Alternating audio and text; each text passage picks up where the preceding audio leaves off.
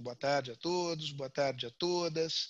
O tema hoje é a, a crise da esquerda, ponto de interrogação. É, existe uma crise da esquerda, o que, que ela tem de específico, o que ela tem de geral, afinal de contas, a, os partidos, a política em geral se encontram em crise. É, que oportunidades ela abre para surgimento de novos projetos, novas formas de organização, novos partidos. Eh, o PT eh, teve durante 30 anos uma hegemonia em conteste no campo da esquerda, esteve no governo federal eh, por 16 anos, ou, por 13 anos, perdão, e hoje o campo da esquerda é um campo que abriga outras forças políticas. O PT ainda tem um papel claramente central, mas já não tem mais a mesma hegemonia que teve eh, no passado. Não estou valorando isso, estou apenas eh, constatando. Eu acho que eh, este quadro torna, em particular, interessante discutir o que acontece, o que vem acontecendo e o que acontecerá com a esquerda brasileira, partindo do premissa de que a esquerda tem uma representação importante na sociedade brasileira, continuará a ter. É uma sociedade sumamente desigual democracias, em geral, têm representação importante da esquerda, e é bom que assim seja. Sociedades muito desiguais, em particular, têm razões eh, estruturais para que a esquerda tenha potencialmente uma representação política importante. Curiosamente, eh, nos últimos eh, anos, essa presença da esquerda no cenário político brasileiro tem refluído. Para discutir esse tema aqui com a gente, vamos começar pela Tatiana Roque, que é professora do Instituto de Matemática da Universidade Federal do Rio de Janeiro. E vocês me perguntarão, mas afinal de contas, o que uma matemática vem aqui fazer numa discussão sobre, sobre política? E aí eu lembro que a Tatiana é membro do, do PSOL, é suplente de deputada federal é, se Marcelo Freixo, deputado federal pelo PSOL, é, estivesse candidato à prefeitura e se porventura viesse a ganhar, Tatiana assumiria a sua vaga na, na Câmara Federal. É uma pessoa que tem uma participação no debate público é, sobre a política brasileira, sobre a agenda pública brasileira, e ela é da matemática, mas o campo dela na matemática é filosofia e história das ciências, e acho que isso, digamos, de alguma maneira indica é, porque o teu caminho te levou, é, digamos, é, à política. Não é uma não é uma pessoa, digamos, do, do mundo exclusivo das, das equações e das grandezas abstratas. O Pablo Hortelado é o Pablo Hortelado é, todos o conhecemos, é colunista da Folha de São Paulo, professor de gestão pública da USP, criou e dirige o, o Monitor, que faz uma, um acompanhamento de tendências políticas na, na mídia social e é um parceiro querido da, da Fundação Fernando Henrique Cardoso em vários, em vários projetos. E falando em parcerias, hoje nós estamos aqui com o Quebrando o Tabu, isso significa que a nossa audiência no Facebook eh, será imensa, a segurança de que será imensa, porque o, Quebrando Tabu realmente tem um alcance extraordinário. As perguntas podem eh, me ser enviadas pelo QA aqui do, do Zoom, para quem estiver assistindo no Zoom, e me chegarão também pelo Facebook, através aqui do meu celular. E quando vocês me perceberem que eu estou olhando para o celular, porque eu estou recebendo pergunta. Sem mais delongas, eu queria começar é, com a Tatiana, Pablo, e abrindo com uma pergunta muito geral, pedindo que vocês fizessem intervenções iniciais curtas, em torno de cinco minutos. Eu me encarrego de marcar o, o tempo aqui, dar um alô, né, para a gente poder, de fato, transformar isso aqui numa, numa conversa. E a pergunta é: é existe uma crise da esquerda brasileira? O que, que ela tem de específico? O que, que ela tem de geral? Quais são as causas dessa, dessa crise? Tatiana, a bola é tua. Bom, gente, boa tarde. Né? Primeiro, é um prazer estar aqui nesse debate e discutindo um tema que é essencial e que eu acho, né, para começo de conversa, que a crise da esquerda brasileira não pode ser pensada separadamente da crise política, da crise da democracia brasileira, que chegou agora no seu ápice. Né? Eu acho que o governo Bolsonaro ele é a exacerbação de uma crise da democracia que, inclusive, abre caminho para o autoritarismo, né? para uma autocracia, que é algo que a gente tem visto acontecer em outras partes do mundo. E esse processo ele não se dá de uma hora para outra, ele se dá em etapas. Né? Eu é, tenho até um artigo publicado na revista Rosa é, que diz que fala exatamente dessa crise da democracia em três atos. Eu acho que tem três atos principais da crise da democracia brasileira, que eu diria que um é 2013, outro é 2016 e outro é 2018. Né? Em cada um deles tem um ator fundamental, um ator político que é, digamos assim, o protagonista dessa crise. Eu acho que em 2013, eu vejo 2013 de uma maneira muito positiva. Eu acho que foi uma mobilização por mais democracia, por um aprofundamento da democracia, e acho que o PT, no, no poder, não soube ler. Né? Nenhum, nenhum ator no sistema político soube ler bem 2013, né, de dentro do sistema político. Mas como o PT estava no governo, obviamente, eu acho que tinha um papel é, é, ali principal né, de ler 2013 como uma reivindicação por um aprofundamento da democracia e dar respostas. Eu acho que inicialmente, inclusive, a gente teve manifestações, inclusive da própria Dilma, positivas em relação a 2013, enxergando que era uma reivindicação por um aprofundamento tanto dos serviços públicos de educação e saúde, quanto dos mecanismos democráticos, ela chegou a dar uma resposta nessa direção, mas depois não sei o que aconteceu, que isso né, se voltou, voltou voltaram para trás e começaram a ler é, junho de 2013 como um movimento de direita. Né? Eu acho essa leitura equivocada e acho que aí começou a nossa crise. Nesse segundo momento, 2016, foi o momento do golpe. Né? E aí eu acho que um dos atores, né, dos fiadores do golpe, foi o PSDB.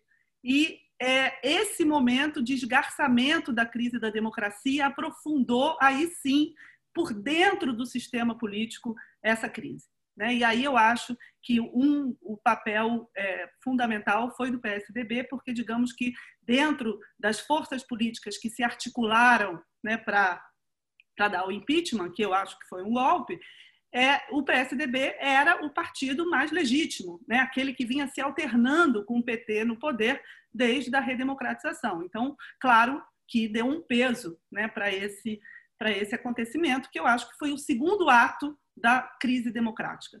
E o terceiro ato, né, todos nós sabemos, foi a eleição de Jair, de Jair Bolsonaro.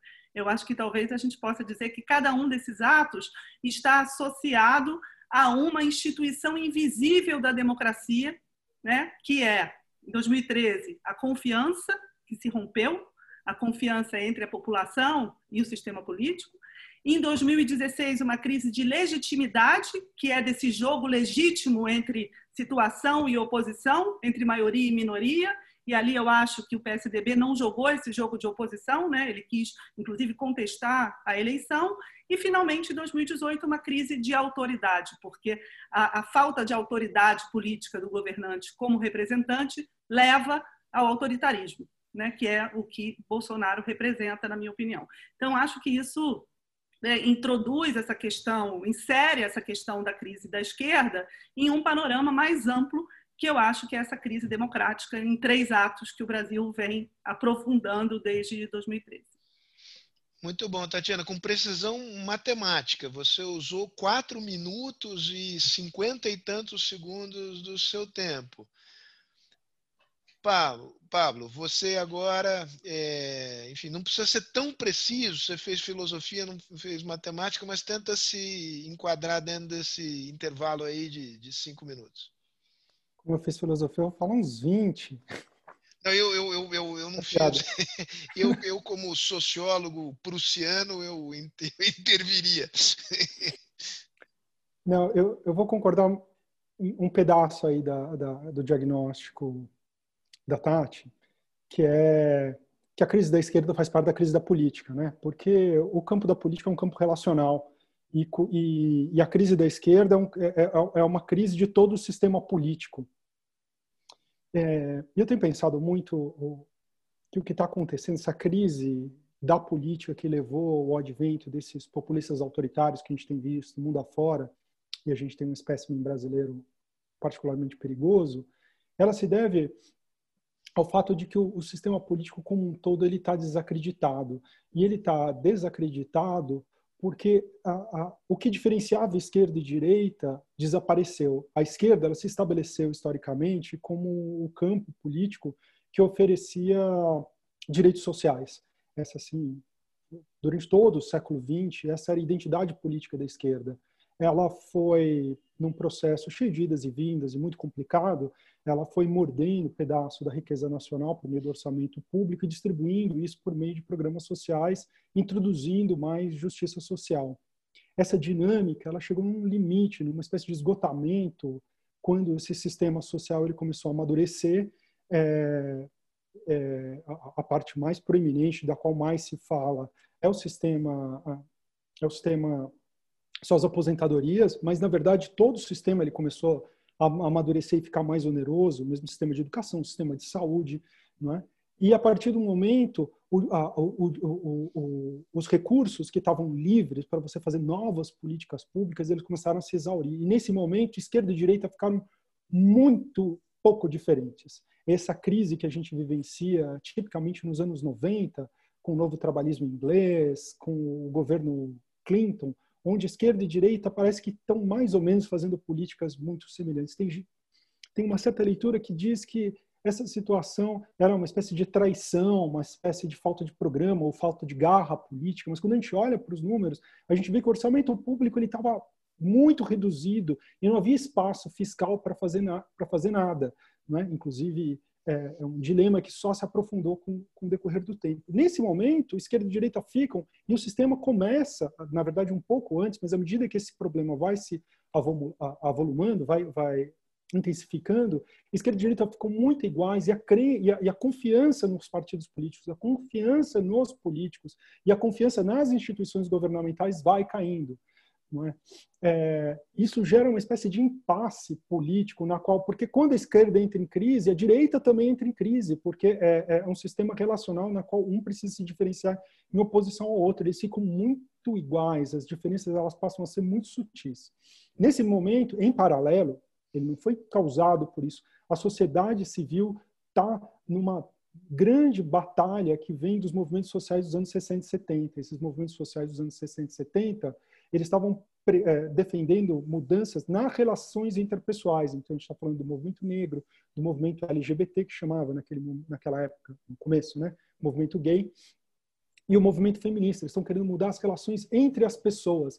E essas mudanças que estavam em disputa na sociedade, elas são abraçadas pelo sistema político como um elemento de diferenciação do sistema. Só que esse sistema que estava indiferenciado, ele agora passa a ser super diferenciado.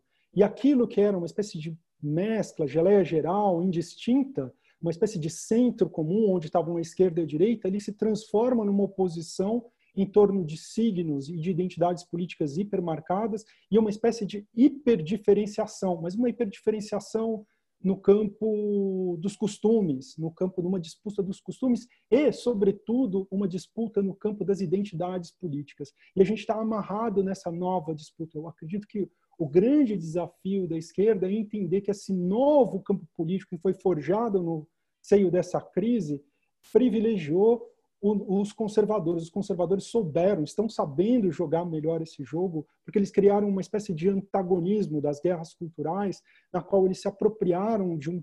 Eles se apresentaram como defensores de um conservadorismo popular e apresentaram a esquerda como defensor, como uma espécie de elite é, que está querendo impor à sociedade valores que não são dela.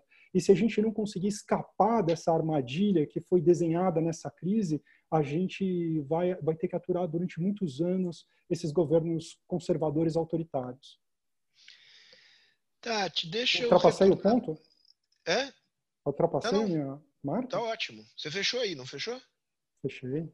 Não, não contei em, o tempo. Você fechou em seis minutos, tá ótimo. Você, tá bom, para filósofo tá bom. Se ameaçou falar 20, falou 6, eu estou feliz da vida aqui. Dá para a gente continuar a nossa conversa aqui.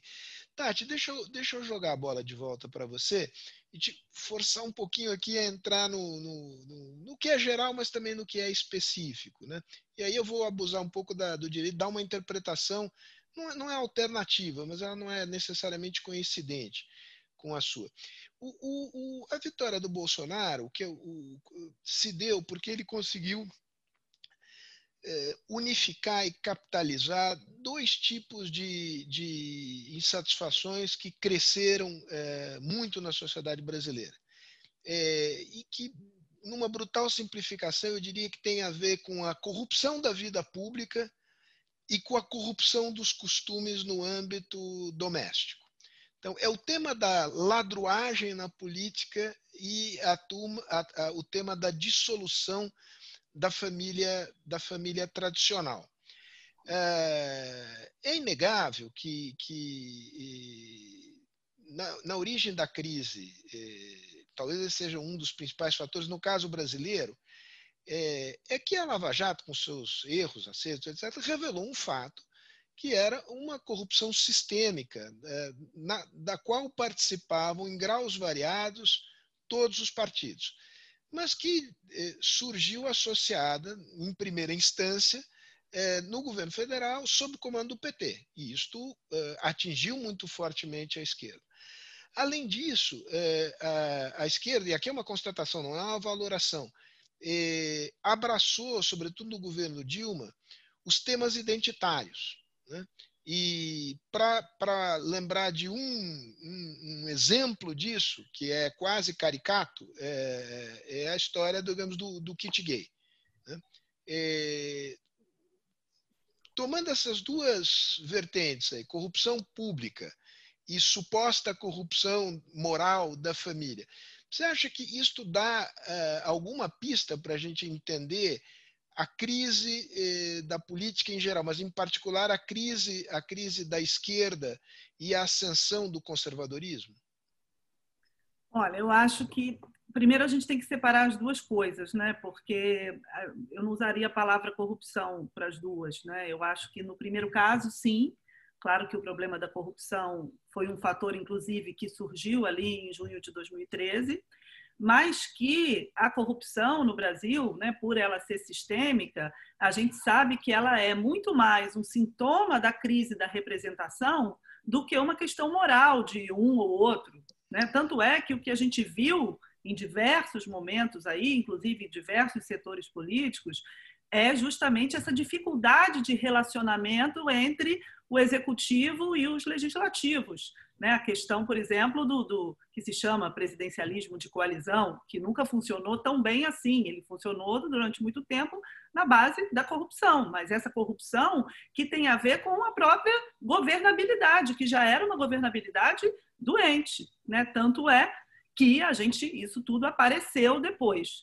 Né? Então, eu acho que isso houve uma instrumentalização da questão da corrupção. Eu acho que a questão da corrupção é importante, eu acho que a esquerda deve abordar essa questão, mas deve abordar de uma maneira que não é moral, de uma maneira que é política. Para mim, a corrupção ela é consequência da crise da representação. Ela acontece quando o representante se distancia dos representados, quando não há mecanismos de controle, de vigilância, de transparência e de acompanhamento da ação dos governantes e principalmente dos fundos, né? principalmente das verbas. Isso tudo é completamente opaco. Então, o papel da política diante dessa insatisfação que é legítima seria propor instituições para aprofundar a democracia e não instrumentalizar a questão como se fosse uma questão moral né, de uns e outros e que acabou sendo bastante tendenciosa. Né? No caso da Lava Jato, está na cara que foi bastante tendenciosa e que afetou muito mais o PT do que outros partidos que também estavam dentro desse sistema há muito tempo.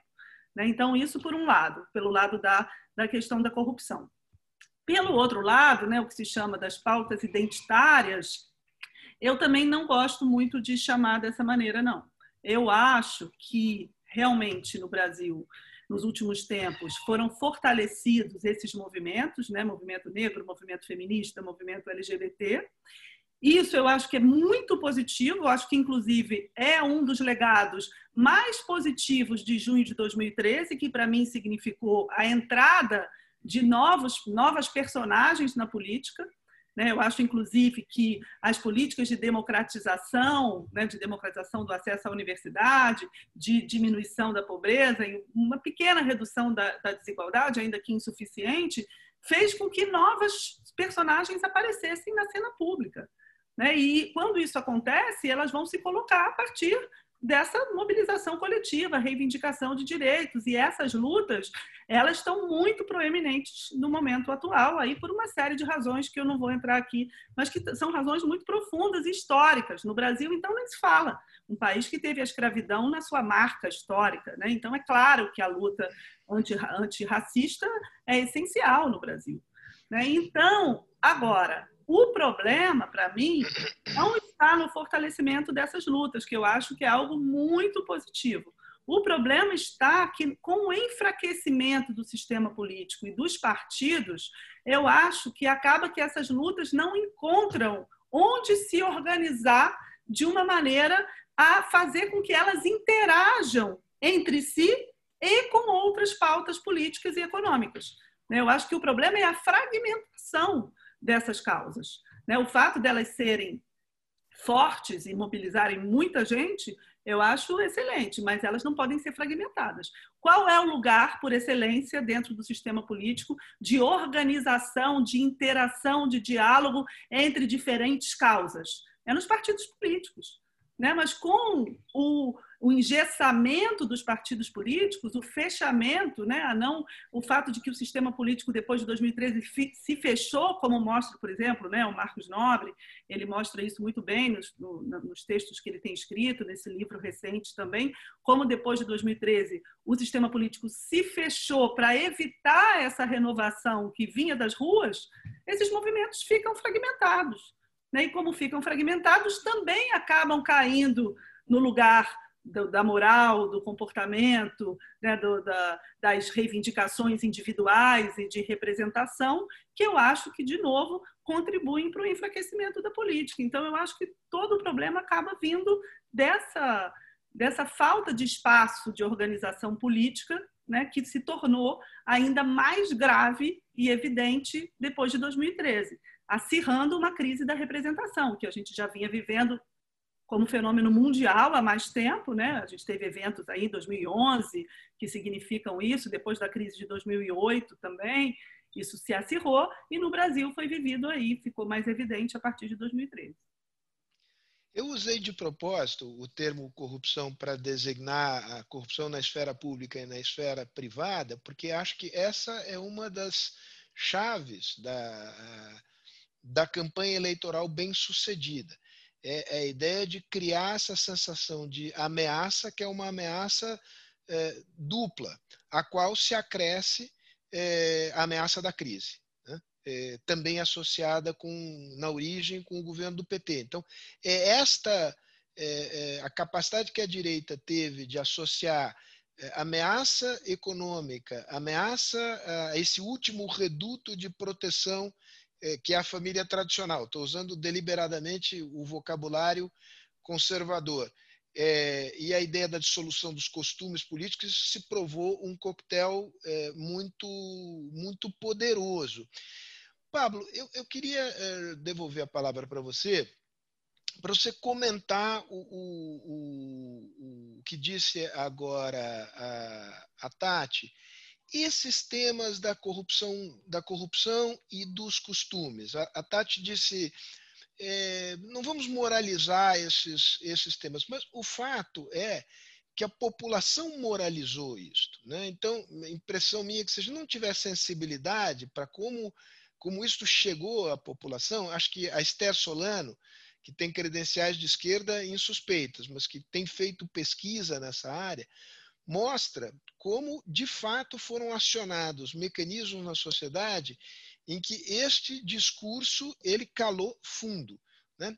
É possível sair dessa situação sem, digamos, simplesmente colocando, dizendo, olha, isso aqui é uma moralização indevida dos temas? É, eu acho que as coisas foram o que elas foram, né? E elas foram apropriadas dessa maneira. É, se a gente pega a campanha de 2018, a campanha de 2018, houve dois momentos, né? A gente teve a construção desse movimento anticorrupção muito numa chave antipetista. O movimento anticorrupção ele misturou antipetista, por exemplo, a gente fazia é, pesquisa junto com os manifestantes e a identidade mais forte era antipetista, né? Então havia um entendimento de que a corrupção é generalizada, mas com o PT é pior. Tem a ver com a maneira como a Lava Jato construía a sua estratégia de desenvolvimento e a sua estratégia de comunicação. Né? Mas a campanha do Bolsonaro ele, ele, ele amplificou isso, né? Ele consistiu em misturar, em amplificar o alcance desse sentimento anticorrupção né, para além do PT. Então, quando a gente vê a, as peças de propaganda que foram mais compartilhadas nas mídias sociais, é, importante, é bem relevante quando a gente analisa mídia social no caso da campanha do Bolsonaro, porque ela foi basicamente uma campanha digital, ele não tinha tempo de rádio e TV, ele nem fazia campanha de rua porque ele tinha sofrido a facada, então ela, ela foi uma campanha basicamente digital. Quando a gente olha para as peças de propaganda, ela teve esses dois componentes defesa da família tradicional, por um lado, e, a, e, por consequência ataque ao feminismo e ao movimento LGBT, e de outro lado, uma amplificação do antipetismo para uma rejeição do sistema político como um todo. Então, por exemplo, as peças de propaganda mais comuns eram Lula abraçado com Fernando Henrique, é, Lula ou, Dilma abraçada com líderes do PMDB. Essa associação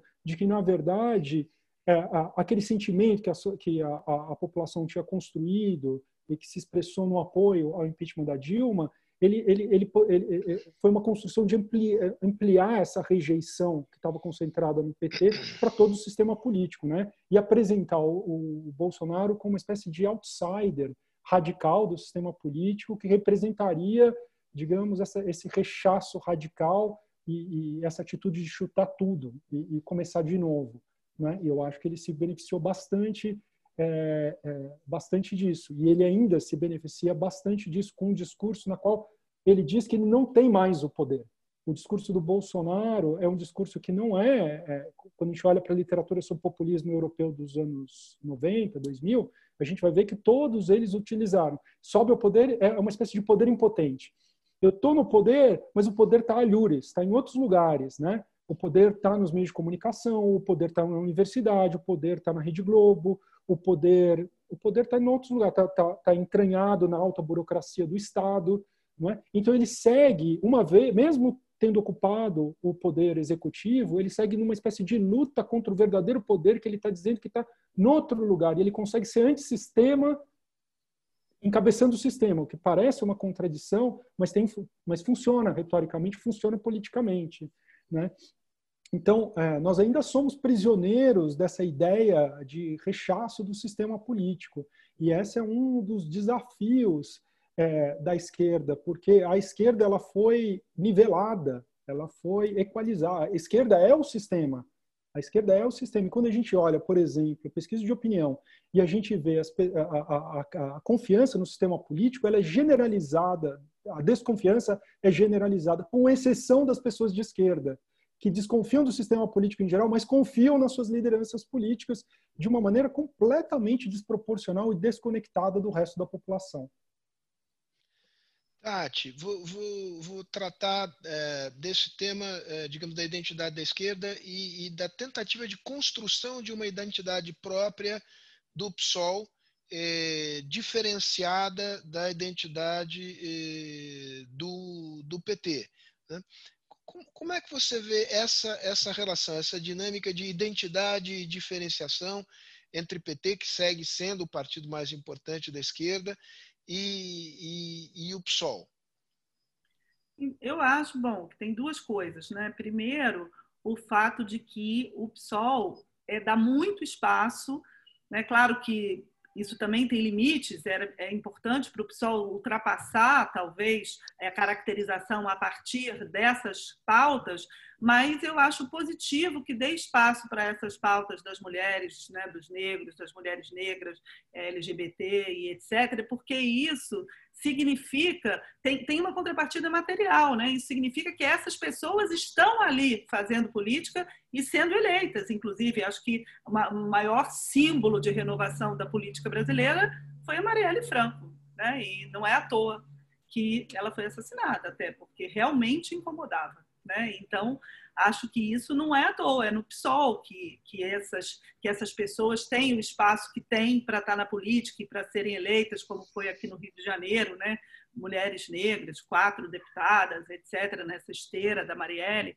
Agora, é claro que é preciso ir além disso, né? Claro que é preciso conectar isso com pautas, não apenas pautas econômicas, eu acho meio caricatural, às vezes, essa oposição entre pautas identitárias e pautas econômicas.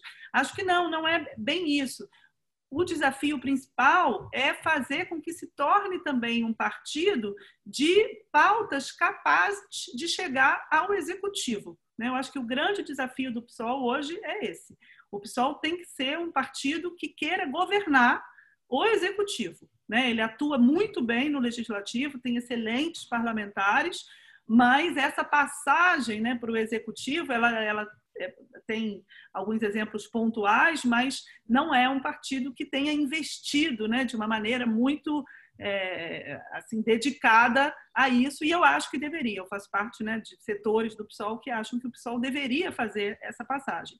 E o maior exemplo disso é o Rio de Janeiro, né? É muito triste essa situação que a gente tem no Rio de Janeiro hoje de não ter o Freixo como candidato, né? Eu acho que ele seria um candidato agora que poderia ganhar mesmo, né?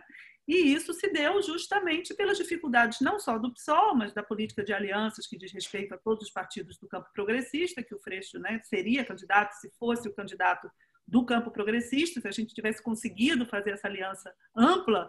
Então, não é só uma questão do PSOL, mas é também uma questão do PSOL.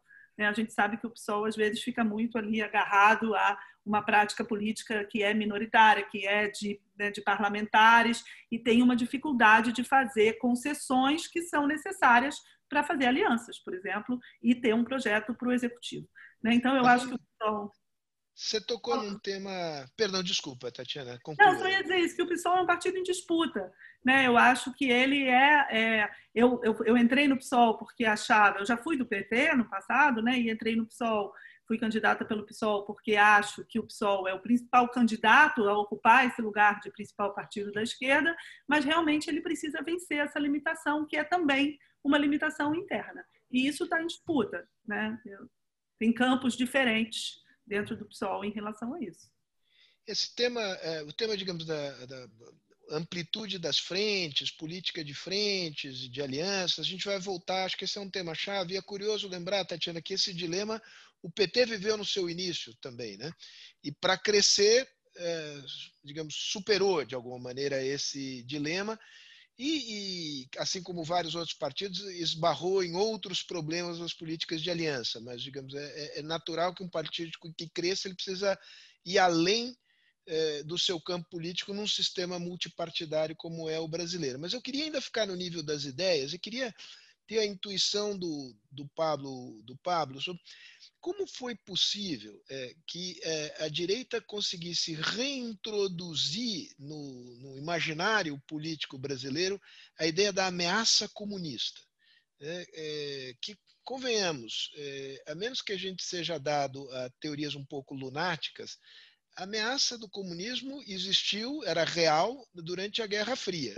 Hoje ela é inexistente. E, não obstante, ela é um elemento importante da, da, da agenda do ultraconservadorismo brasileiro. Queria te perguntar como isso foi possível, que peso que isso tem é, na mobilização do eleitorado de direita, da direita pura e dura, ou assim, não tão dura nem tão pura.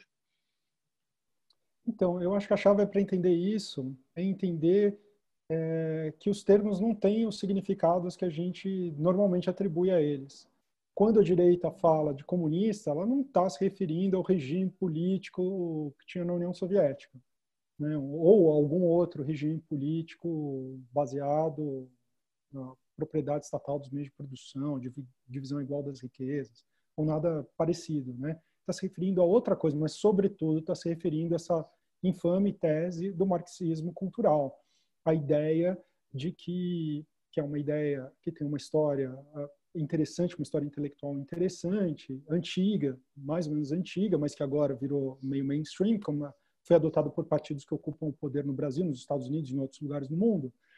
É, essa ideia de que, a certa altura, lá nos anos 60 e 70, a esquerda teria se dado conta de que ela não podia a, a seguir vencendo batalhas políticas e ela passou a disputar a sociedade no campo da cultura. Isso teria acontecido com a nova esquerda, é, que optou, ao, ao invés de disputar eleições ou disputar por meio de uma revolução social o poder do Estado, e se infiltrar nas instituições de reprodução de valores. Nós estamos falando nos meios de comunicação, nas universidades, nas escolas, é, é, nas artes, e que essa estratégia, diz essa leitura, que é lunática, ela não tem nenhum embasamento, é uma teoria conspiratória, ela se tornou uma realidade. Não é? E essa mesma elite que se infiltrou nas instituições, ela é corrupta. Não é que ela, ela é corrupta. Então, quando você é isso que permite é, você falar, é, é, generalizar, falar que o PMDB é comunista, ou até que o, grupo, que, que o Democratas é comunista, que Rodrigo Maia é comunista. Parece delírio, mas quando está falando que é comunista, está falando outra coisa. Ora está falando que é corrupto, ora está falando que é progressista no sentido cultural. Então, essa ideia de que a, a, a esquerda adotou essas pautas, pautas, dos costumes e se infiltrou e dominou essas instituições de reprodução de valores, ela está na base dessa, desse novo anticomunismo, que não é o anticomunismo na Guerra Fria. Ele, ele até empresta a simbologia é, do anticomunismo da Guerra Fria, mas se ressignifica. Ele está falando de outros eventos, é uma outra construção retórica que tem mais a ver com as guerras culturais. Uh, Tati, eu vou aqui me, dar um passo atrás no que eu acabei de dizer, que, digamos, a, a, o anticomunismo está inteiramente descolado da realidade. É, ressignificado, é, como bem apontou o, o Pablo, e, e entenda-me, eu não estou aqui valorando, eu estou fazendo uma constatação. E, e, toda teoria conspiratória, algum, algum apoio, pequeno que seja na realidade, ela tem, senão ela não consegue prosperar. Eu acho que é, é razoável a gente dizer que nos últimos anos é, houve uma, uma predominância dos setores de esquerda nas instituições de reprodução é, da cultura da, da, cultura e da educação no Brasil. Né? E acho que é razoável dizer que, em alguns casos, no governo do PT, houve o que os críticos poderiam chamar de aparelhamento de, de alguns é, de, algumas dessas instituições ligadas, instituições públicas, é, ligadas, é, digamos, com predominância do pensamento de esquerda, estou falando de sentido muito, muito, muito lato. É, e, e, quem convive na, na, na, nas universidades brasileiras, sobretudo na área de humanas, é, sabe que, que havia essa predominância jamais se refletiu em violência contra quem pensasse o contrário. Mas era um clima, digamos, que o pluralismo não era valorizado eh, como um, um, princípio básico da, da convivência eh, nessas instituições. Você acha que essa crítica eh, é, é, uma crítica válida? Ela merece ser considerada pela esquerda? ou, ou ela é uma crítica que, na verdade, disfarça um argumento conservador para justificar uma política que, no limite, levaria à, à censura e, e ao fechamento do espaço de organização e de expressão na sociedade? Eu acho, Sérgio, que talvez essa realidade que você descreve ela seja um, um, um, indício de um problema que eu acho que é realmente um problema grave da esquerda, talvez, principalmente recentemente. É porque se a esquerda ela, ela tem maioria nesses espaços universitários e culturais, etc., é também porque, de fato, a esquerda ela tem uma preponderância muito grande dentre setores da elite, né? da classe média alta, cultural, né? digamos assim. E a gente sabe, por exemplo, mesmo as universidades, agora começou um processo de democratização, mas ainda é muito insatisfatório. Então, ainda é, é muito. O público universitário ainda é muito de elite, assim como o público cultural, né, que está aí no meio cultural fazendo, é, né, eu digo a hegemonia, né? Claro que existem também pessoas que vêm de outras origens sociais, mas a hegemonia, se a gente for ver, os sobrenomes, né? São pessoas que são filhos de, né? O meio cultural brasileiro tem muito filho, né? De pessoas, tem sobrenomes famosos que passam de pai para filho. Então, isso eu acho que reflete realmente um problema mais recente da esquerda, né, que justamente isso foi algo que o PT lá na sua origem mudou, mas que eu acho que não conseguiu renovar a participação popular. Né? É a famosa crítica do Mano Brown naquele comício eh, né, que teve aqui no Rio de Janeiro, que eu estava lá, inclusive ele subiu num palanque cheio de, de petista, né, sobre é, um pouco antes da eleição do Bolsonaro, e falou exatamente isso, né, que o grande problema da esquerda hoje é a falta de comunicação e de, é, de ter projetos mesmo que conquistem as classes populares, que são sua razão de ser. Então, isso é uma contradição. Eu acho que essa contradição ela está ligada a uma crise da esquerda em âmbito mundial, aí não estou nem falando do Brasil, que são as mudanças no mundo do trabalho. Né? A esquerda, a participação popular nos partidos de esquerda, ela sempre teve muito associada à classe trabalhadora. Né? E a classe trabalhadora mudou demais recentemente, com o fortalecimento do setor dos serviços, com a questão da precarização, do trabalho de plataforma, da uberização, todos esses fenômenos né, da tecnologia, da robotização.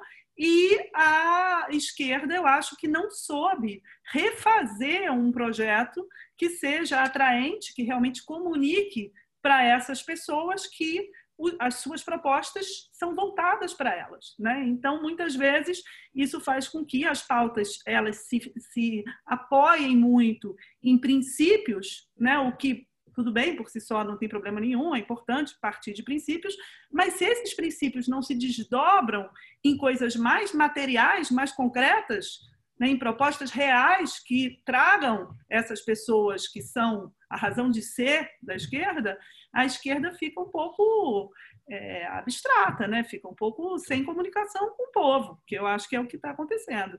E aí acaba se refugiando realmente nos meios intelectuais, acaba sendo uma esquerda de ideias, né? que tem pouco trabalho, aquilo que antigamente se chamava trabalho de base, hoje em dia a gente nem sabe direito o que se chamaria, mas a origem do PT, né? e isso é, eu acho que é uma coisa muito forte que a gente precisa recuperar na história brasileira, que o PT foi um partido movimento que juntava justamente esses movimentos de base, comunidades eclesiais de base, o novo sindicalismo, movimentos feministas, né, movimentos de vários tipos que se juntaram ali na constituição de um novo partido. Isso né, lá atrás, nos anos 80, e isso, infelizmente, recentemente se perdeu de alguma forma e a gente não conseguiu fazer um outro partido com essa característica. Né? Eu acho que o PSOL mesmo, ele, ele tenta, né, tem parcialmente setores disso, mas não consegue ainda ser esse partido é, popular, né, democrático, popular, amplo,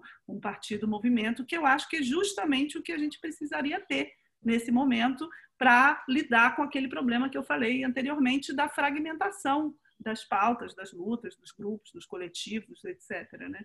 Então, eu acho que essa é uma crítica realmente, e isso acaba é, é, aparecendo muito realmente na, nos setores culturais e nos meios intelectualizados. É, Pablo, vou te pedir licença, vou dar uma provocada adicional aqui na, na Tatiana e aí eu passo, passo é, a palavra para você. Uma das coisas que eu gostaria de discutir aqui com vocês, já te antecipo, Pablo, é, é o fato de que os a tradição da esquerda é uma tradição laica e republicana. E o PT teve um diálogo importante, aliás, na, uma das vertentes do PT é, foi é, a, a, Igreja Católica, as comunidades eclesiais de base, a teologia da libertação. Mas hoje em dia a esquerda está longe da religiosidade do, do povo brasileiro, é, que cresce, sobretudo, por conta da, das igrejas eh, pentecostais e neopentecostais. Então, te deixo essa coisa para você dar uma, uma muringada aí a respeito, mas queria provocar a Tati no, no, na seguinte direção, eh, Tati. É, é, você tomou a minha pergunta e fez bem de tomar é, da, a questão, digamos, do, do aparelhamento ou da dominância no, nos chamados aparelhos de reprodução de valores, ideias e ideologias, pelo lado do descolamento entre intelectuais e a base. Mas eu queria voltar ao tema do pluralismo. é, tem uma tradição autoritária dentro da esquerda, de dificuldade de convivência com o pluralismo. Né? Faz parte de uma certa tradição da esquerda, e, e a meu juízo, a esquerda brasileira é, teve dificuldade de fazer um corte claro em relação a essa tradição, é, na medida em que jamais fez uma condenação do regime cubano e do regime, do regime chavista, ao contrário, né? sempre mostrou simpatias. Eu queria ter o um comentário se isso é um problema real eh, que eu estou apontando, se é fantasia da minha parte, se há uma divergência eh, dentro da esquerda importante em relação a esses temas. Eu acho que há sim. Eu acho que existe realmente, né? Esses exemplos aí talvez não sejam muito bons, não, Sérgio, mas eu acho que existe realmente uma tradição de uma esquerda que é, pensa, né? A, até a, o anticapitalismo, né, até meios de ultrapassar o capitalismo sem abrir mão de práticas democráticas, né, sempre apostando no aprofundamento, fazer isso a partir do aprofundamento da democracia, e tem realmente alguns setores da esquerda que não tem tanto apreço assim pela democracia, que eu mesma critico e combato. Né? Eu acho que a gente precisa construir uma esquerda democrática e até modos democráticos de ser anticapitalistas, né? que é o que eu é, assim, meu horizonte, digamos assim. Agora, é, eu acho que, por outro lado, existe uma caricatura aí também, porque as correntes dentro da esquerda que realmente defendem né, é, teorias e, inclusive, passados e tradições antidemocráticas, elas são correntes, né? elas são correntes extremistas, radicalizadas, são correntes barulhentas, são correntes que realmente têm muita participação por exemplo, nos movimentos é, universitários, DCEs, etc. Né? Realmente aparece muito nesses movimentos, porque, de certa forma, elas hegemonizam muitos desses movimentos, então acaba fazendo barulho. Eu, isso eu até concordo que faça barulho. Mas ela não é majoritária. Eu acho que isso é uma espécie de caricatura também que é usada para tornar é, né, maior do que é um problema que ele está, eu acho, mais no fato da esquerda é, quando ela se debate com essas questões de princípios, né, sem tocar na realidade, toda esquerda, quando vai tocar na realidade, quando vai falar de governar, ela ultrapassa isso. Né? Então, o problema ele acaba sendo sintoma de um outro, que eu acho mais importante, que é esse. Né? O próprio PT, o PT se debatia nessas questões de correntes, de, de disputas teóricas, disputas de tradições, até que teve que governar. Né? Quando teve que governar, tudo bem, teve outros problemas, mas não era mais isso que importava. Isso ficou lá atrás, pelo contrário, teve gente até que saiu do PT para fazer o PSOL. Né? Nessa época, eu não. Eu continuava até achando que era positivo aquele movimento ali na época, lá atrás. Depois é que eu, eu saí também. Mas, é, no caso do PSOL, por exemplo, eu acho que quando o PSOL for um partido. Existe muito essas disputas no PSOL, disputas de corrente, né? uma disputa que a gente até brinca às vezes, meio de DCE. Né? Isso acontece com um partido pequeno, com um partido que não tem projeto de poder. Se a gente fosse governar a cidade do Rio de Janeiro, imagine se o PSOL fosse governar a cidade do Rio de Janeiro. Isso ia ficar mínimo. Então, eu acho que é uma coisa meio. Não é que não exista, mas é, eu acho que é uma coisa meio caricata. Não, não coloca a raiz do problema onde ele está, sabe? Eu acho que é muito usado isso como um simbolismo, assim, pelos críticos, para despertar também uma certa divisão, né? mas que eu acho que, que é o alvo. Eu acho que o principal é realmente é crescer. Né? Eu acho que quando a gente cresce, esses problemas ficam pequenos. Uh, não vou resistir, Tati. Vou, vou, vou discordar aqui de você, porque você, quando você crescer, ao crescer, você precisa resolver os seus problemas da terra infância e adolescência. E acho que o PT resolveu mal isso, cresceu, é, mas não é, digamos, não é sem pouca importância política que a presidente do partido, Gleisi Hoffmann, recentemente vá à Venezuela é, abraçar Maduro, Daniel Ortega. Isso tem um custo político gigantesco e marca uma certa posição. Mas não vamos transformar isso num debate é, aqui bilateral, e eu queria devolver para o Pablo, claro, Pablo, você está convidado a comentar esse, esse debate que tivemos aqui, Tatiana e eu, mas eu queria ver se a gente desloca a nossa, a nossa, a nossa conversa para essa discussão desta tradição religiosa importante, majoritária da sociedade brasileira, uma sociedade religiosa, esta relação com a tradição de esquerda, que é uma tradição, eh, em geral, eh, republicana e laica, né? sobre eu queria frisar o laico aqui. É, eu queria retomar uma coisa que a Tati disse no começo da. Depois ela foi para outros caminhos, mas que ela, no começo da resposta dela, que era o seguinte, sobre o caráter elitista do campo progressista. Não é? E tem a ver com essa caricatura, tem a ver com a nossa, o que a gente discutia um pouco antes, sobre essa caricatura que se faz. Obviamente, as lideranças de esquerda não sentaram nos anos 70 e resolveram se infiltrar nas instituições e hoje elas estão dominando o mundo secretamente. Isso, isso, isso, isso não existiu, isso flagrantemente isso é, é até risível. Porém, é bastante verdadeiro que o campo progressista ele é elitista, mas a gente sabe isso empiricamente. Quando a gente pega, faz um questionário, aplica um questionário para uma amostra representativa da população um questionário de perguntas sobre os costumes e agrega as pessoas progressistas, elas são muito mais brancas, elas são muito mais escolarizadas uh, e elas são muito mais ricas do que a média. E elas são muito menos cristãs do que a média. Muito menos, mas não é um pouquinho, não. Elas são muito mais.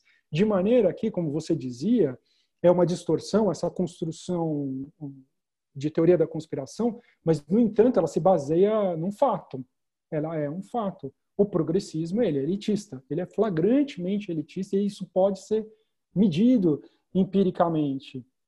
No entanto, vale ressaltar que apesar desse elitismo, existe uma espécie de consenso progressista. Quando a gente olha para a evolução do debate sobre os costumes, a sociedade brasileira está migrando, sobretudo no, no, no que diz respeito ao direito das mulheres.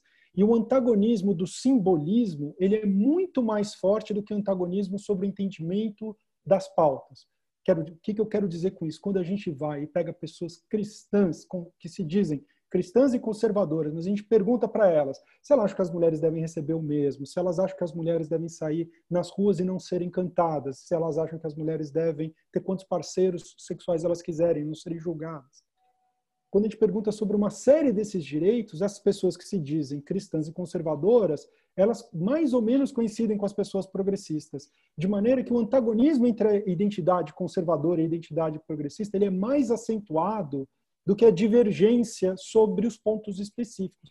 No entanto, está havendo alinhamento. A, a, a, o desenvolvimento do debate político está alinhando essas posições. À medida que esse jogo político das guerras culturais se desenvolve, as pessoas conservadoras são empurradas mais para posições conservadoras, assim como as pessoas progressistas já são muito coerentes, se tornam mais progressistas. De maneira que existe, que creio eu, que o que a gente deve fazer é fugir dessa armadilha das identidades políticas que aprisionam, sem abrir mão dos valores. A gente não precisa pôr bandeira vermelha, bandeira é, feminista para defender o direito das mulheres e o direito dos trabalhadores quando isso nos aprisiona numa lógica que alimenta um inimigo que nos caricatura e que, ao nos caricaturar, também nos influencia de maneiras é, diversas.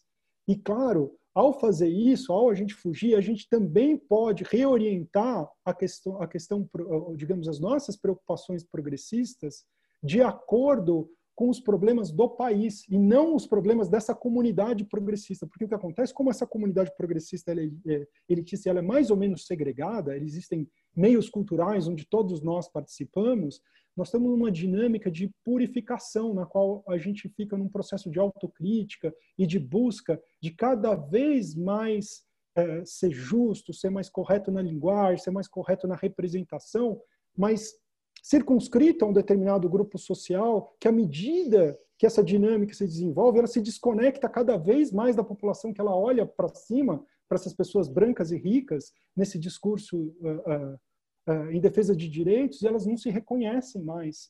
E, e, e nós temos agora um adversário conservador, politicamente organizado, politicamente organizado nas igrejas cristãs, que está dizendo para elas, está vendo essas pessoas? Essas pessoas, elas querem acabar com a família, elas querem que seu filho vista saia, elas querem que...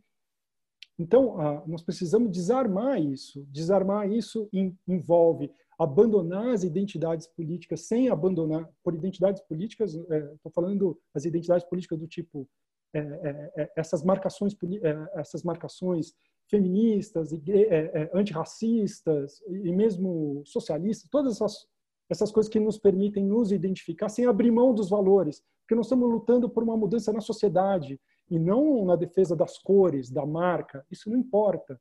Então, quando a gente faz isso, a gente dificulta esse jogo antagônico. E mais, a gente precisa reorientar isso para uma campanha popular, porque a preocupação da nossa comunidade não é a mesma da, da preocupação do resto da população, onde as questões às vezes são muito mais fundamentais, estão orientadas em outras questões.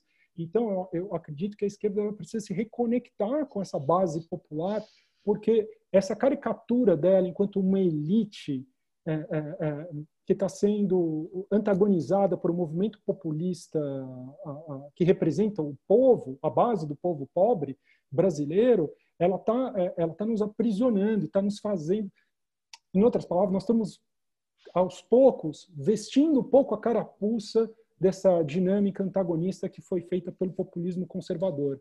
E, e respondendo à tua pergunta, a, a, a, o fato da, dessa elite progressista ter características muito homogêneas, muito não cristãs, está permitindo também o casamento do conservadorismo com a religião. É, é, é, existem correntes progressistas dentro da religião, mas elas são hoje obviamente minoritárias. O conservadorismo ele é dominante.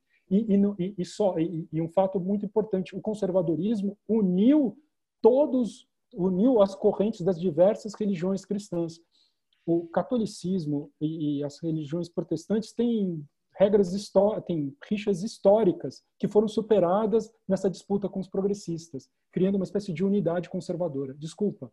Não, ótimo. Sou Mas filósofo. agora vamos, vamos voltar. Não, não, não, tá ótimo. O, o, o é, Tati, é, estou adorando, acho que é um gato que está ali atrás ou é um cachorro? É a minha cachorrinha, Gabi. Ah, tá, tá. Entrou aqui em cena, aqui, muito simpática. Deixa eu voltar sobre esse, esse tema uh, das identidades, uh, esse processo, gostei da expressão de purificação permanente, a chamada cultura do cancelamento, espécie de, digamos, de eh, essa hipermarcação das identidades parciais de cada um. Eu sei que esse é um tema caro ao PSOL, como compatibilizar isso com, com, digamos, com valores mais universais, que apelem ao que nos é, nos é comum? E, em particular, como se dá essa relação entre um partido de esquerda que fala em superação do capitalismo? É, e, e, e, correntes, é, correntes num mundo que é um mundo hoje brasileiro que tem uma, um viés conservador é, forte, que se estrutura em torno da ideia de família e, e, não querendo abusar da ideia de propriedade também. Então, eu acho que são duas coisas diferentes. Né? Eu acho que hum, talvez esteja na hora da gente precisar um pouco melhor é, qual é a, a estratégia né, de cada uma dessas abordagens. Porque, claro que quando eu digo em ganhar prefeitura, eu estou falando em ganhar prefeitura dentro desse sistema. Eu acho que isso já vale a pena. Né? Então, isso é uma coisa. Governar a cidade a partir de um modo de governar que eu acho que seria infinitamente melhor do que a gente tem hoje no Rio de Janeiro. Ainda que vai ser, né, ainda vai, vai ter alguma, ainda vai se manter alguma injustiça, alguma diferença né, social importante, etc. E, mas mesmo assim, faria uma diferença enorme a gente ter um governo progressista na cidade do Rio de Janeiro. Então, isso é uma coisa, né? Quando eu estou falando de, de ganhar eleições, teve uma pergunta aí, eu vi alguém perguntou: ah, mas quando você fala de conquistar o poder, não pode ser dividindo com os outros o poder? Evidente, eu estou falando de conquistar o poder via eleições. Tô falando, quando eu falo de conquistar o poder, eu estou falando de ganhar a eleição, com toda a alternância que isso pressupõe, né? que é justamente uma hora um ganha eleição, outra hora outro ganha eleição. Não há mal nenhum nisso. Quando a gente fala de conquistar o poder, quer dizer ganhar a eleição. Então, quando eu estou falando de ganhar a eleição, é jogar o jogo dentro do sistema, com o governo o mais justo possível, o mais democrático possível, que consiga combater as desigualdades, que eu acho que é hoje o maior problema do Brasil, dentro do jogo. Né? Isso é uma coisa que eu acho que é o que dá para a gente fazer agora. Outra coisa é a gente manter uma perspectiva, é a gente conseguir pensar no futuro e não abrir mão desse futuro, que pode até ser um pouco utópico, não tem problema. A política também é feita de utopia, né? também é feita de um outro mundo, de um mundo melhor. Então, eu acho que isso são duas coisas diferentes, que a gente pode construir ao mesmo tempo, não tem problema nenhum. Então, quando eu falo dessa perspectiva anticapitalista, é, já, já é aí uma visão de impasses que a gente está atingindo, que são impasses que eu acho que não dá para resolver dentro do capitalismo. Por exemplo, a questão climática. Né? A questão climática e a desigualdade. Se você pega um livro como o do Piketty, Capital e Ideologia, que não é nenhum maluco, radical, extremista de esquerda, né, uma pessoa que inclusive é tida por muitos como um social-democrata, ele fala em começar a pensar em um outro regime de propriedade. O livro Capital e Ideologia fala disso. Né? Ou seja, porque ele vê que o capitalismo chegou num limite que dificilmente vai se conseguir fazer um pacto para combater as desigualdades gritantes que a gente tem, sem tocar na questão da propriedade de alguma forma. Né? Ele propõe no livro formas muito factíveis, né? razoáveis de se fazer isso. Uma outra questão que eu acho que chega no limite é a questão climática. Né? Aí já é um problema mais de fundo. Eu estou até escrevendo um livro sobre isso, mas é, eu acho que as soluções para a questão climática, eu acho que dificilmente poderão ser encontradas dentro do, do, regime capitalista como a gente viveu nesses últimos 30 anos, digamos assim. A gente teve um pacto no pós-guerra que deu uma, né, uma que conseguiu estabelecer é, alguma justiça social dentro do capitalismo durante os 30 gloriosos aí do pós-guerra até os anos 70. Depois, eu acho que a gente tem várias evidências de que a coisa degringolou. Então, realmente, acho que a gente não pode abrir mão também de pensar nesse nesse pós, né? mas são duas coisas diferentes. Ah, Pablo, eh, toma isso. Depois eu queria voltar com você, Tatiana, para discutir, digamos, essa coisa do horizonte utópico e da política tal como ela é no horizonte de curto e médio prazo. Você diz não tem problema. Eu acho que é mais complicado do que isso, mas a gente volta aí. Eh, Pablo, eu queria que você engatasse um pouco também nessa, nessa questão. Quer dizer, é natural, quer dizer, faz parte da tradição da esquerda ter um, um, um, algum horizonte utópico. Né? É, mas os partidos de esquerda que chegaram ao poder mantiveram, em alguma medida, uma retórica que apontava para um regime alternativo, mas na, fase, na, na prática deixaram claro que a, a sua proposta consistiria em administrar de outra maneira é, o mesmo sistema. Né? Você acha que é, é no, no, no, momento que nós estamos vivendo, é, a, a, saída para a esquerda está, digamos, em insistir nesta ideia de diferenciação que tem a ver com horizontes utópicos de mais largo prazo, ou trabalhar mais as questões concretas que afligem o grosso da população e ter uma estratégia que é uma estratégia de unidade frente é, aos, à extrema-direita? Eu acho que na prática o que aconteceu é que, para além de referências mais ou menos vagas de um futuro pós-capitalista, isso não está efetivamente no horizonte. Na maior parte da esquerda, com exceção em casos muito específicos. Tem grupos que funcionam, mas são coisas menores, né? Eu acho que o esforço de diferenciação se deslocou justamente porque mesmo as propostas de gestão diferenciada do regime capitalista, social, é, é, elas estão encontrando limites, né? É, a gente viveu, na verdade, durante os anos petista, mas sobretudo durante os anos Lula, ou talvez o segundo Lula e o primeiro Dilma, um momento de bonança orçamentária, porque as condições eram muito favoráveis à nossa pauta de exportação. É, e havia recursos extras que permitiram fazer políticas sociais que diferenciaram bastante o PT do PSDB, que é o partido é, é, que administrou o, o Brasil no passado. Mas essas circunstâncias foram mais ou menos conjunturais. É, é, eu acho que a gente tende a viver outra vez uma espécie não é que não existam diferenças, existe. A esquerda ela é mais social, a direita privatiza, a, a, a esquerda é mais regulatória, mas existem tantas amarras no sistema que, do ponto de vista prático, para o cidadão comum, essas diferenças não são muito gritantes. E é por esse motivo, justamente, que a diferença no campo dos costumes, que foram introduzidas pelos novos movimentos sociais dos anos 60 e 70, se tornaram tão importantes para a disputa política, porque elas passam a dar um horizonte, elas passam a organizar o campo político de uma maneira mais central. Essas questões elas não são novas, elas não foram inauguradas nos anos 60 e 70. O movimento feminista é antigo, o movimento negro é antigo. Né? É, o que elas foram, elas foram para o centro do debate político, elas passam a estruturar. Ao, o limite, isso foi a campanha do Bolsonaro, que não falou nada de política social, não falou nada de política econômica, falou secundariamente de política econômica. Ela foi inteiramente montada, ela falou de política econômica para as elites econômicas. Não é? Para a população em geral, ela estava falando de defesa da família e de crítica do sistema político corrupto. Né? E ela conseguiu vencer uma eleição inteiramente dessa maneira. E eu acho que isso passa a ser mais importante para a organização do campo político. Mas gerando outro tipo de dificuldade, que essa, é, é, é, esse antagonismo no campo dos costumes, ele é muito divisível.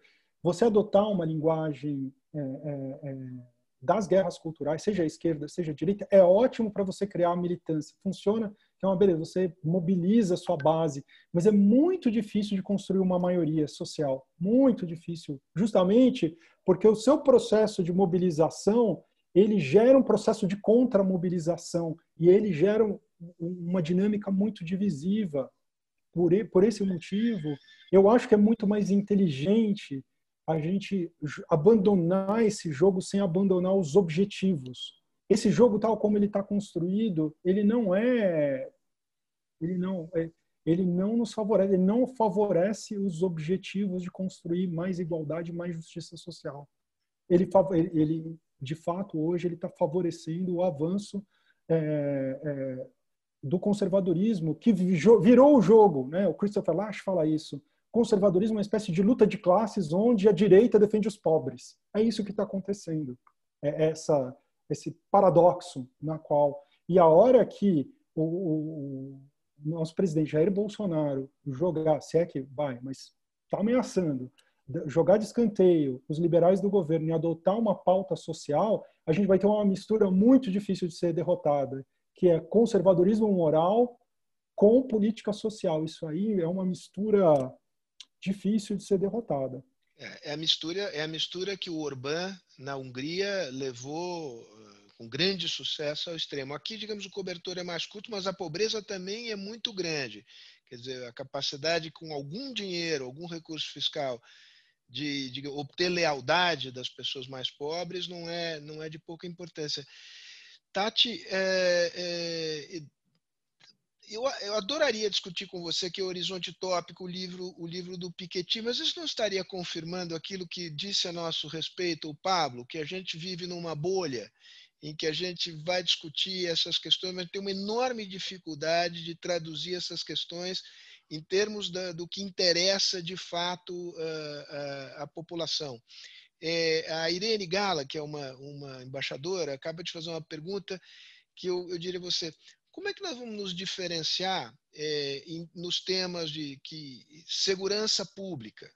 É, a, a, questão, digamos, que preocupa é, as pessoas, sobretudo o, o, o, setor evangélico, a ideia de intromissão do Estado na esfera da família. Quer dizer, como é possível abordar esse, de alguma maneira, tomar essa bandeira da família, da mão exclusiva dos conservadores, para tratá-lo. O, que, que, o que, que a esquerda tem a dizer sobre a família, sobre a segurança pública, sobre a religião, que são os temas eh, não econômicos, mas que hoje mobilizam a sociedade brasileira? Bom, sobre segurança pública, não preciso nem dizer, né? Porque eu acho que o Freixo, a atuação que ele teve agora, por exemplo, no pacote anticrime, né, já mostrou para todo mundo, inclusive ele foi muito criticado dentro do PSOL. Dentro do PSOL, é verdade. Justamente porque é uma esquerda com uma proposta de segurança pública, inclusive negociando pontos do pacote anticrime do Moro. né? E, e, pontos que foram importantes. Ou seja, eu acho que essa caricatura de que a esquerda não tem um projeto de segurança pública é desmontada com esse exemplo. Né? Eu acho que a pessoa que mais é, é, relacionada à pauta da segurança pública, no lugar onde a segurança pública é o problema maior do Brasil, que é o Rio de Janeiro, que realmente é uma cidade governada pela milícia. Né? A pessoa que mais fala da pauta de segurança pública e que mais entende disso é o Freixo e tem mostrado na atuação dele no Congresso que tem pauta de segurança pública. Né? Eu não entendo os detalhes, eu sigo um pouco, o, eu concordo muito com o Freixo nessa pauta, acho que é alguém que tem muita experiência, mas isso mostra que, é, no caso, a gente tem sim uma pauta de segurança pública, né? e não é de jeito nenhum que essa pauta não deve ser abordada. Pelo contrário, concordo que ela precisa ser abordada. Inclusive, eu sou muito crítica é, sou uma, já apanhei muito por isso no PSOL mesmo, mas eu sou muito crítica, por exemplo, dessa desse slogan que se fala sempre em passeata, não acabou, tem que acabar, eu quero o fim da polícia militar, né? Eu acho que esse realmente é um slogan que é um slogan que não dialoga. Se a gente quer ser um partido para governar a cidade, a gente tem que dialogar com essa questão que é uma preocupação da maior parte da sociedade carioca. Né? Então, é, isso aí eu concordo plenamente. É, agora, de novo, gente, eu acho que toda hora a gente está misturando esses dois debates. Então, não vou mais falar da pauta utópica, vou falar só da pauta de governo, né? porque aí a gente vai ficar na mesma, na mesma onda, né? que a gente mistura as duas coisas no debate. Eu acho que a gente, agora, né, o que a gente precisa urgentemente é arranjar um jeito do Bolsonaro ou sofrer um impeachment, que seria o melhor, ou tem motivos para isso, obviamente, ou não ser reeleito em 2022. Eu não acho que isso a gente vá poder fazer com um projeto muito bem identificado com um campo político. Eu acho que para isso a gente precisa de uma frente democrática. Então, uma coisa é tirar o Brasil do atoleiro em que ele está. Isso não é realmente, a gente não vai conseguir fazer isso com agendas né, ideologicamente muito identificadas. Para isso, a gente vai precisar de uma concertação, a gente vai precisar de uma frente, a gente precisa, desde já, de uma frente democrática, com setores democráticos da esquerda e da direita. Né? O tempo todo a gente tem falado disso, né? eu faço parte de, aí, de um campo de pessoas que vem falando disso, né? o Sérgio mesmo, a gente tem conversado sobre isso em, né, em, em alguns eh, grupos. E eu, isso aí eu sou totalmente a favor. Eu acho que a gente está num momento de urgência no Brasil e que precisa fazer isso. Outra coisa, para governar, né, para concorrer em 22 e eventualmente concorrer à eleição, ganhar a eleição, de novo, eu também acho que a gente precisa de uma frente, ainda que sejam duas frentes, uma frente mais de esquerda, eu acho que frente democrática para derrotar Bolsonaro depois, para concorrer, até podem ser duas, uma frente de esquerda, uma frente mais de direita, e, né, e depois no segundo turno a gente se junta. Então, isso aí eu acho que a gente tem que ampliar mesmo, tem que abrir, tem que dialogar. É completamente. É, é, eu acho que, que quando a gente fala, né, quando a gente analisa o que a população brasileira e o que a população brasileira conservadora, que vota em Bolsonaro, é, pensa, né, pensa para o Brasil, quais são as pautas que, com as quais ela se importa, a gente está falando dessa situação muito conjuntural, que tem a ver com o momento atual e com as eleições. Eu não acho, eu não faço essa leitura de que isso seja uma coisa arraigada na sociedade brasileira, de jeito nenhum. O bolsonarismo é arraigado na sociedade brasileira em 15% das pessoas. Né? A gente tem vários indícios aí. Por exemplo, Hoje saiu uma pesquisa interessantíssima. É, é, foi, foi, a mesma pesquisa que deu ah, o resultado em São Paulo, é, deu essa, essa resposta que é a seguinte: você votaria com certeza num candidato indicado por Bolsonaro? 10%. Depois, isso influenciaria a sua decisão caso um candidato fosse indicado por Bolsonaro? Uns 13, mais ou menos. E depois, você não votaria de jeito nenhum em um, em um candidato indicado pelo Bolsonaro? Sabe quanto deu? 65%. Não, a sociedade brasileira não é bolsonarista. A sociedade brasileira não tem alternativa. As alternativas, eu acho que o nosso campo aqui, da esquerda democrática, da direita democrática, do centro democrático, eu acho que a gente não está conseguindo colocar uma alternativa. Mas a sociedade brasileira não é bolsonarista, não é conservadora nesse sentido tão atávico, tão radical como vocês estão colocando. Eu discordo totalmente dessa leitura. Eu acho que isso é mais ou menos 15% né, aqueles 15% dos bolsonaristas típicos. Somando esses dois que eu falei, esses 10 que votariam com certeza no indicado por Bolsonaro, e os outros 13 ou 15 que talvez, dá 25, que é justamente é, mais, perto aí do, do apoio que ele tem. Né, um pouco mais. Mas a gente sabe que tem esses votantes que são os swingers, são é o pêndulo da democracia, né? Tem esse livro do Leonardo Avritzer que eu gosto, que fala do pêndulo da democracia, o pessoal que vota lá e vota cá. Hoje, na pesquisa, mesma coisa. A maioria do eleitorado do russomano, que está em primeiro lugar na pesquisa em São Paulo, votou no PT. Sabe? Não são ideológicos. Esse, esse eleitor não é ideológico, esse eleitor está revoltado, realmente, está puto da vida, isso sim, né? com grande parte com razão, porque se sente excluído da política, porque não se sente ouvido. Né? Então, com certeza, tem um voto de revolta aí com Bolsonaro, e é um eleitor que não tem alternativa. Eu acho que é isso que a gente precisa pensar, né? que a gente precisa de uma alternativa democrática, consistente, realista, Nisso aí eu concordo plenamente. Mas eu não acho que a gente deva pensar em projetos mais aprofundados para enfrentar os grandes dilemas do nosso tempo mundiais, como é a questão climática, em cima de uma avaliação de que a população não vai se convencer porque o povo é conservador. Não é. Não acho mesmo. Isso aí eu discordo dessa avaliação. Nós estamos chegando aqui nos 10 minutos finais da nossa, da nossa conversa. Pablo, eu acho que seria legal uh, te escutar a respeito do que disse a Tati. A Tati basicamente diz: ó, não tem um quadro cristalizado, o, o, o, o núcleo conservador é de 15%. Né? Tem nesse meio aí tem gente com preferências que variam muito. Né? E você sugeriu que sim, esse quadro é verdade, mas de alguma maneira tem algumas questões que, dependendo de como trabalhadas, elas alinham um bloco majoritário no campo conservador. Quer dizer, eu queria que você respondesse, dialogasse um pouco com esse quadro descrito pela, pela Tati, à luz do que você disse anteriormente, lembrando que a gente está afunilando aqui. Não, eu concordo com a Tati, eu não, não, discordo da Tati. O Brasil não é conservador, na verdade, eu acho até que a gente, se a gente trocar em miúdos, o Brasil está caminhando para o progressismo. Ele até já é razoavelmente progressista e está caminhando. Quando a gente olha não para a foto, mas para o filme, o Brasil. A tá evolução tá... das opiniões em relação a algumas questões temas que específicos. Esses temas que estão, o Brasil está caminhando para o progressismo. Não há a menor dúvida. Todas as pesquisas mostram isso.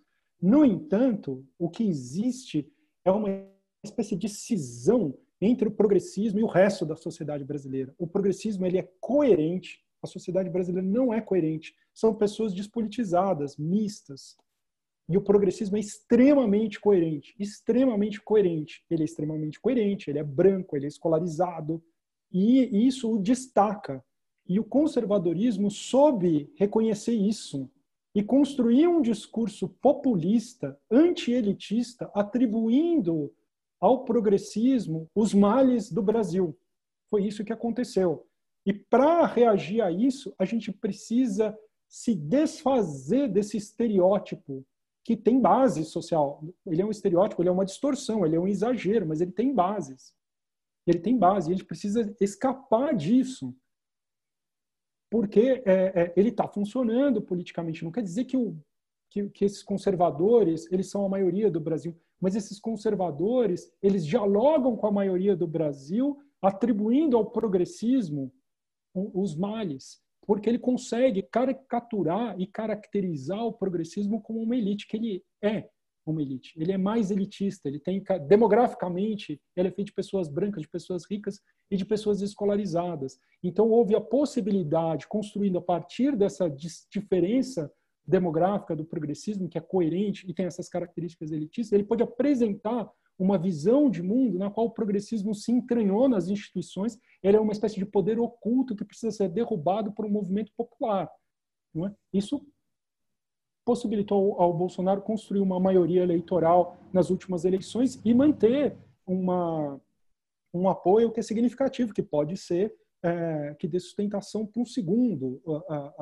Então, não entender a natureza desse problema, é, é, é, se a gente não entende a natureza desse problema, a gente não cria uma estratégia para fugir dele. E eu acho que falta essa clareza à esquerda, que está optando por, por, às vezes, por estratégias políticas que, ao invés de é, combater o problema, aprofunda o problema. Eu, nós estamos chegando no finalzinho e eu queria, é, nesse final aqui, explorar, sobretudo com a Tati, que está mais perto da política partidária, digamos, diferentes configurações de aliança, mas eu vou me permitir aqui, é, não é segredo nenhum, mas contar um, uma conversa que se deu em torno do governador Flávio Dino, que é uma figura interessante, é um político experimentado, se elegeu com base numa ampla aliança que está representada no seu secretariado, é um homem que, enfim, tem uma trajetória dentro do PCdoB, enfim, é, comunista na adolescência e na juventude, não creio que ele hoje se defina como tal, é católico, e nós estávamos reunidos conversando com várias pessoas, representantes de diversos movimentos da sociedade civil, é, feministas, negros, é, gays, etc., e todos dizendo, bom, mas as nossas causas vão estar expressas num programa, o programa progressista precisa dar expressão a todas as nossas reivindicações. Ele disse, olha, na situação brasileira, o nosso programa, sabe qual é o programa de unidade? O programa de unidade é um programa mínimo. É um programa de dois ou três pontos. Se a gente for trazer todas essas reivindicações para dar destaque no programa, nós vamos abrir divergência dentro do campo democrático, que me pareceu. Quer dizer, não é esconder esses temas, mas esses temas não podem é, ser o abre-alas de um programa, porque nós vamos ter uma dificuldade imensa se por aí formos. Tatiana, como é que você vê o panorama no campo uh, da, da, esquerda? É, quer dizer, houve muita mudança, mas é inegável que o PT tem uma posição ainda, não de exclusividade, mas uma posição é, proeminente. Né? isso facilita, dificulta a formação de alianças? Como é que você vê esse quadro? Para a gente ir fechando Sim. aqui. Eu acho que, bom, 22 é essencial, né? A gente precisa começar a pensar nisso. Acho que o debate sobre 22 está muito travado e a questão do PT realmente é um problema, né? Porque eu acho que o PT ele está fazendo uma leitura errada da conjuntura ao achar que Bolsonaro está enfraquecido. Né? A leitura que eu vejo, né, de, de pessoas, tenho muitos amigos petistas e tenho conversado também, participado de debates, né? agora tem candidaturas a, a, a, vereadores e eu participo de debates também com, com, com, pessoas do PT. Eu acho que o PT, majoritariamente, né, é uma coisa de, de, de percepção, não tem nenhuma pesquisa mostrando isso, mas está com uma leitura equivocada sobre a força do Bolsonaro. Né? Eles acham que o Bolsonaro está fraco, e acham que o Bolsonaro foi eleito por causa das fake news. É uma explicação muito simplista sobre a vitória do Bolsonaro. Acham que agora o Bolsonaro só está se segurando por causa do auxílio emergencial, mas ele está muito enfraquecido e, portanto, vai ser fácil ganhar do Bolsonaro em 2022. Né? Eu acho que é uma divergência mesmo de leitura. Eu não acho nada disso. Eu acho que o Bolsonaro não ganhou por causa das fake news, ainda que, obviamente, as fake news tenham contribuído, mas não foi só por isso. Há uma série de outros fatores, inclusive o antipetismo. Acho que o Bolsonaro não está fraco, no sentido eleitoral, ainda que eu ache que o bolsonarismo raiz é pequeno, como eu acabei de falar, no máximo 15%. Mas pela falta de alternativa, né, pela falta de alternativa convincente para esse meio aí da população, né, para esses é, do pêndulo, as pessoas que votam lá e votam cá, o Bolsonaro continua forte. Acho que o Bolsonaro ganhou o discurso da pandemia.